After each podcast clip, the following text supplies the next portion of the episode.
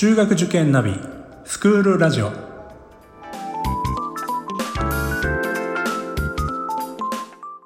スクールナビゲーターののびるです。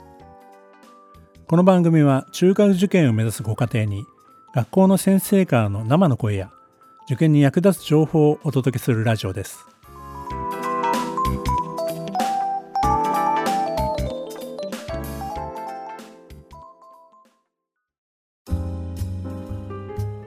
えー、今回は開智未来中学高等学校の校長先生でいらっしゃいます藤井先生と入試広報部長の錦先生にお越しいただきました。先生方よろしくお願いいたします。お願いします。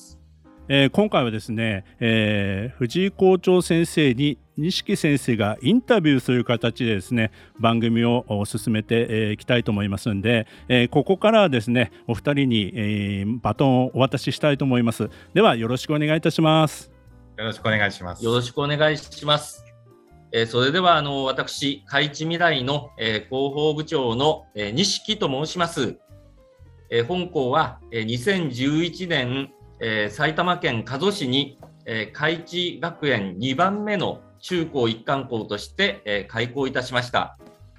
えー、本日は、えー、今年度より、えー、3代目校長に着任しました、えー、藤井剛校長に、えー、開校からの学校づくりや、えー、これからの海地未来について、えー、語っていただきたいと思います、えー。校長先生、よろしくお願いします。はい、えー、海地未来校長の藤井です。えー、この4月から、えー、校長に就任しました、えー、よろしくお願いします、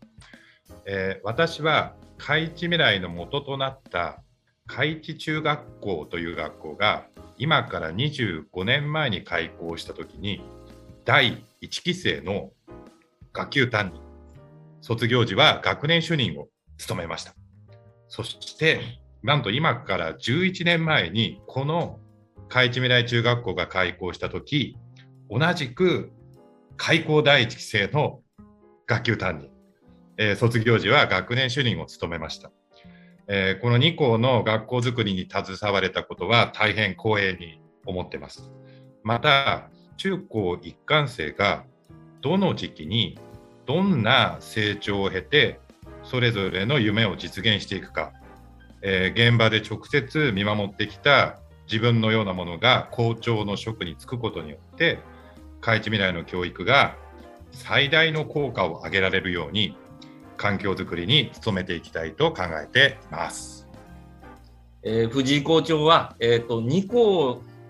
で、えー、1期生を育てたというですね、えー、貴重な経験をされましたね。えー、開智中学とは、えー、教育理念とか方針にえー、何か違いがあるんでしょうか？また、えー、本校は、えー、募集定員120名とですね、えー、非常に小規模校なんですけども、逆にそういった、えー、小規模校のメリットっていうのはどんなことがありますでしょうか？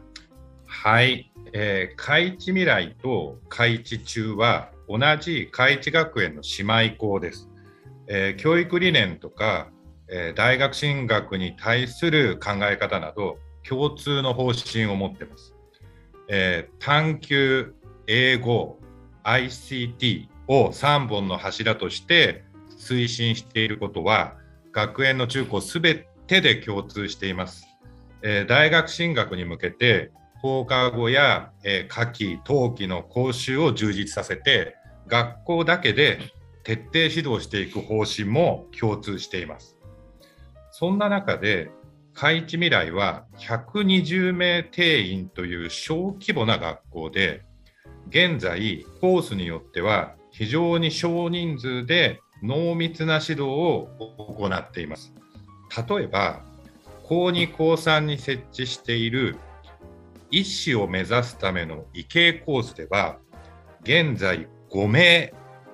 という少人数の所属生徒に対して1人担任をつけて指導してます。えー、朝はこのメンバーで医療問題についてのディスカッションを重ねていて、放課後には小論文指導専門の国語の教員も加わって講座を設けています。す、え、べ、てのコースが少人数というわけではありませんが、開智の教育の指針にあるものは、すべて実践していくので、結果的に現在かなりきめ細かな指導ができていると感じてます。この池江コースは、海地では私が主任をしていた7期生の時に始めたものですが、現在、海地では池江クラスとして実施しているはずです。えー、切磋琢磨し合う仲間の数が少ないっていうのは本校の弱点ですが、その分より濃密な指導が実施できているのが海地未来の特徴になります。えー、基本的な理念は、えー、同じということは、えー、お分かりいただけたかと思います。えまた、え海地未来独自の、え取り組みとして、え初代校長、え関根仁先生の、え哲学が、え現在も、え教育の土台になっていますね。えー、海地未来の哲学は具体的に、えー、どのような授業なのでしょうか？はい、えー、徹底した進学指導が海地学園の特徴でもあり ICT 教育が進んでいるのも未来の特徴なんです、えー、ただそれらを支えるベース土台として哲学という未来ならではの授業が全ての学年にありますえー、哲学と聞くと難しそうですが、ここで学びのスキルを全員が学ぶのです。えー、この授業は初代校長で現教育顧問の関根が務めています。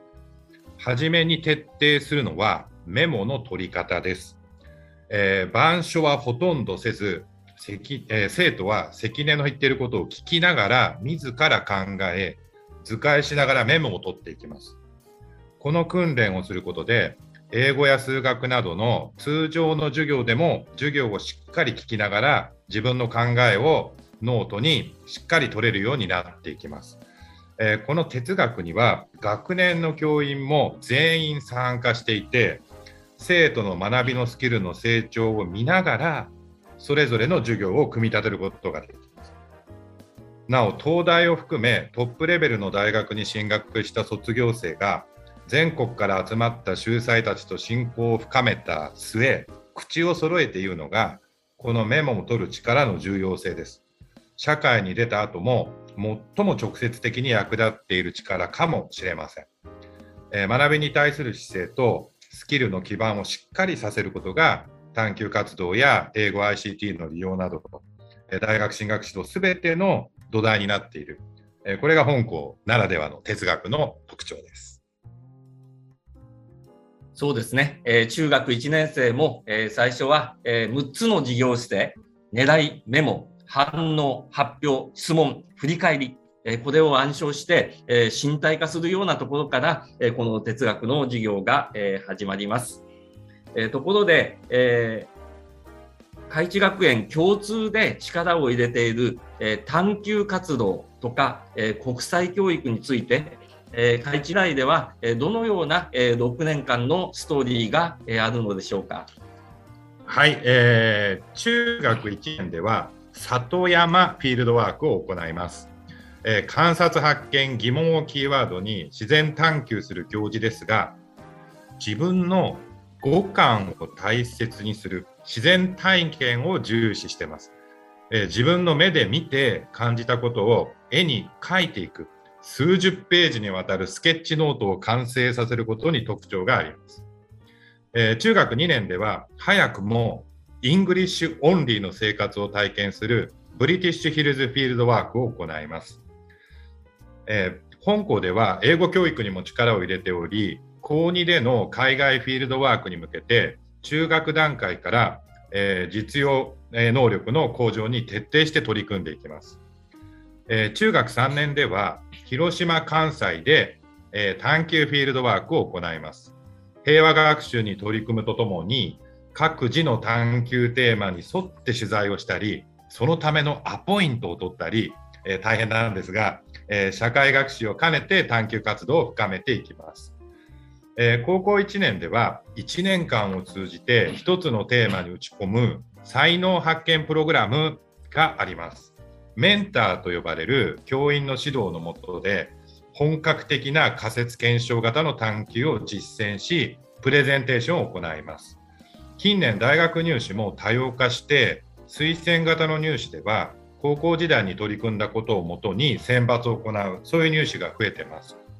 本校でもこの才能発見プログラムを足がかりにして長期休業中などに、え海外にも赴いて、え出場するだけでも大変な模擬国連に出場してこれらの成果をもとに東大の推薦入試に合格したっていう、え地元加須出身の女子生徒もいます。えー、県下でも例年3、4名しか出ない東大推薦合格で、えー、帰国子女でもない例というのは稀だと思いますが、えー、本校ではこれらの活動をサポートする体制が進んでいて、え後輩たちも、ね、東大に限らずいろんな大学に向けて探究活動を大学進学に生かそうという、え生徒が増えてきています。え最後、高校2年では、えワシントン、えフィールドワーク、えを行います。え現地では、え高校や、え大学生との交流も深めながら自分の探究をもちろん英語で、え発表していきます。えその際に ICT が、え重要な武器にもなってまいります。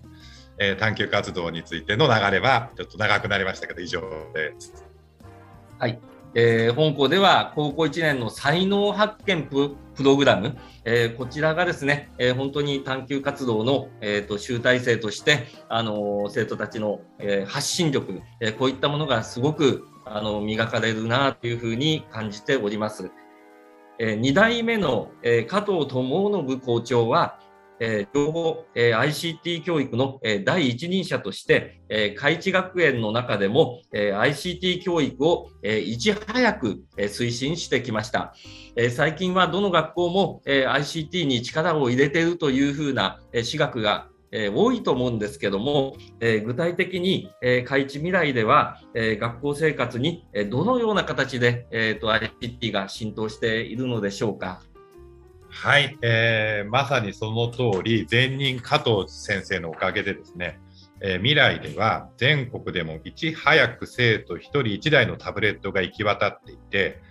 えー、コロナ禍より前に授業でもその内外で使用法が確立していました。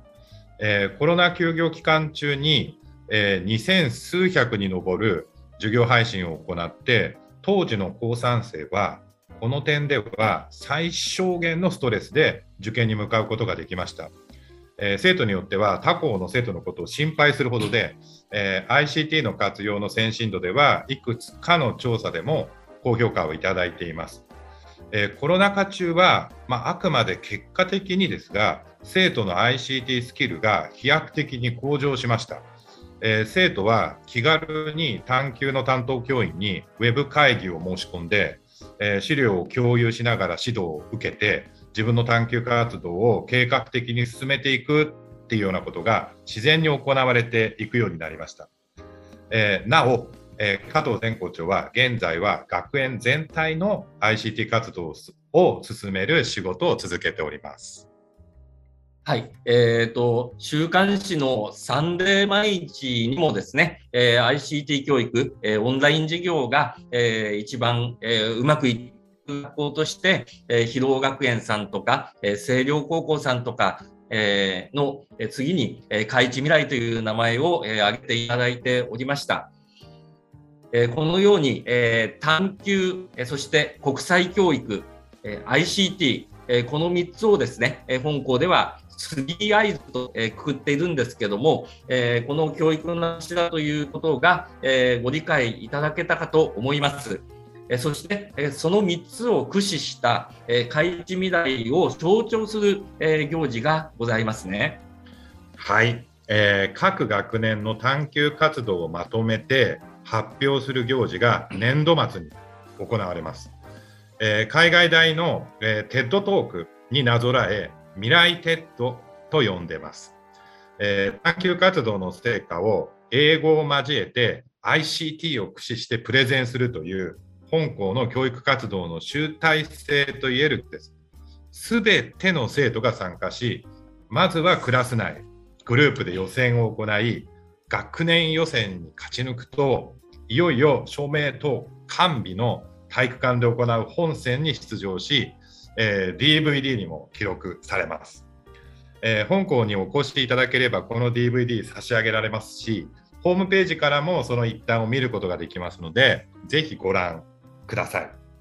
もちろんこれらは予選を勝ち抜いた上手な生徒のプレゼンなんですが、すべての生徒が予選には参加します。えー、これからはあらゆる人が何かしらプレゼンを行う必要がある社会だと思います。すでにそうなっていると思います。本校が少人数制であることから発表機会も多く、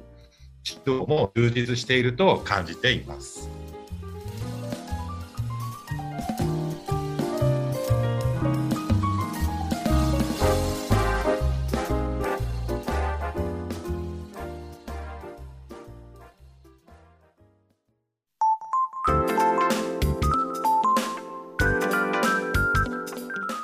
スクールラジオでは番組への感想、出演してほしい学校など皆様からのお便りをお待ちしております。また受験に関する質問や相談にもお答えしていきますので概要欄の Google ホームからお気軽にお寄せください。Apple、Amazon、Google、Spotify などの無料のポッドキャストアプリで購読やフォローなどのボタンを押していただくと更新情報が届きますので便利です。それでは次回もスクールラジオでお会いしましょう。